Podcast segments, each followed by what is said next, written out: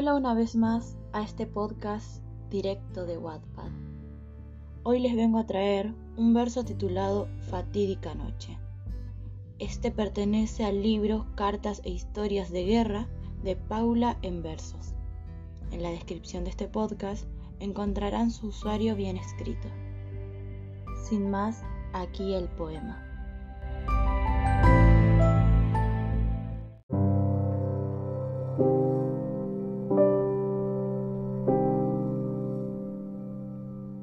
Aquella fatídica noche de abril la tengo aún hoy aquí en mi retina, como una flecha metida. Tres señores uniformados del ejército terrestre a mi casa entraron sin previo aviso. Entre mis sábanas me encontraba escondida lista para dormir.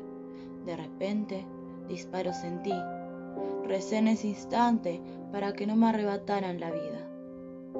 La puerta escuché de nuevo.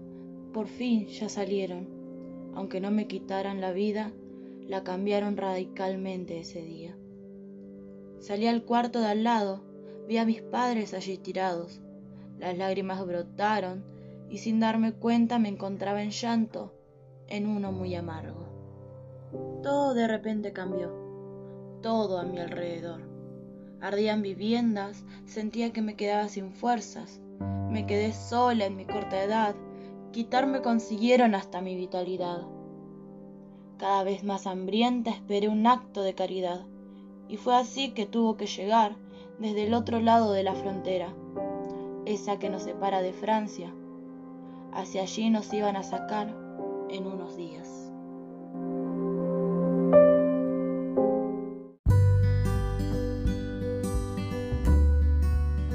Este fue uno de los poemas que pienso leer el día de hoy. Textualmente, la autora tiene rimas en todo el compás en cuatro, pero de vez en cuando esta desaparece. Asimismo, el compás de cuatro se convierte en una poesía libre. Vuelve a rimar, en algunos no, y vuelve a su compás de cuatro otra vez.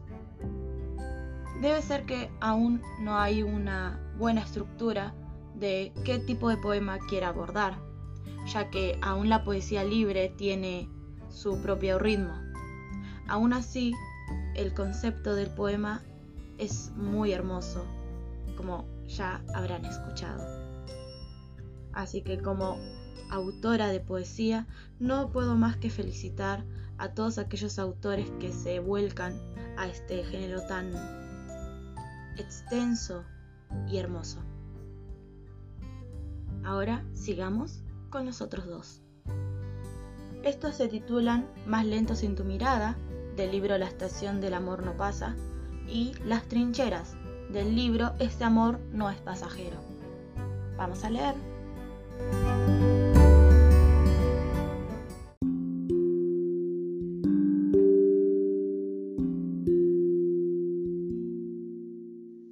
Más lento sin tu mirada. Miro el reloj, el tiempo avanza sin embargo más lento sin tu mirada. Pasa un segundo, para mí es una hora. Nunca se me irá esta moda de escribirte de madrugada, para que me oiga el cielo de la mañana. Ya a las cuatro, no puedo dormir. Me quedo pensando en ti, en mí, en nosotras, esta noche como todas las otras. Me quedo hasta la aurora para que su luz mesa los recuerdos, los momentos que pasé contigo. Los tengo en mi cabeza.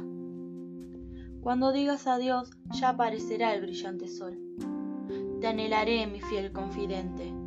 Te esperaré para contarte de nuevo todos mis dramas, mis dolores. Las trincheras.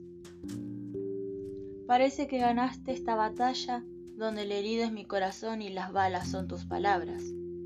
Parece que venciste en esta guerra donde sin querer mis expresiones acabaron muertas.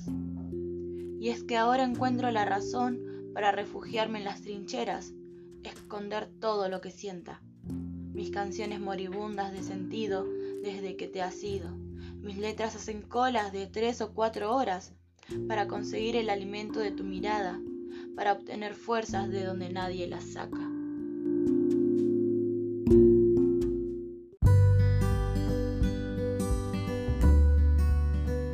Todos esos poemas que acabo de leer se encuentran en el perfil Paula en Versos en Wattpad. Si tienen algo para la autora, ya sea una opinión, una crítica una recomendación, vayan a su perfil y déjenle en los comentarios de estas historias qué les pareció sus poemas. En el anterior poema mencionamos las rimas y el compás, que tal vez estaba un poco flojo. En estos, no sé si es por la actualidad de los poemas o tal vez por una reciente edición, pero la estructura fue bastante eh, correcta. las rimas estaban bien esparcidas y eran bastante fácil de leer estos poemas, lo cual hacía más llevadero la lectura para aquellos que quieren algo fácil y pasajero. En cuanto a comprensión hablamos. Y bueno gente, eso fue todo. Si desean un episodio para sus relatos, microrelatos o poemas, o simplemente quieren escuchar algún poema en particular, no duden en ir a mi perfil al libro Malena al habla, en donde podrán inscribirse y anotar qué poema quieren que lea en el siguiente podcast. También podrán encontrar diferentes tipos de contenidos que podrían ser de su gusto, ya sea desde cuentos, microcuentos, historias o poemas. Así que, sin nada más que decir, nos vemos en el siguiente episodio.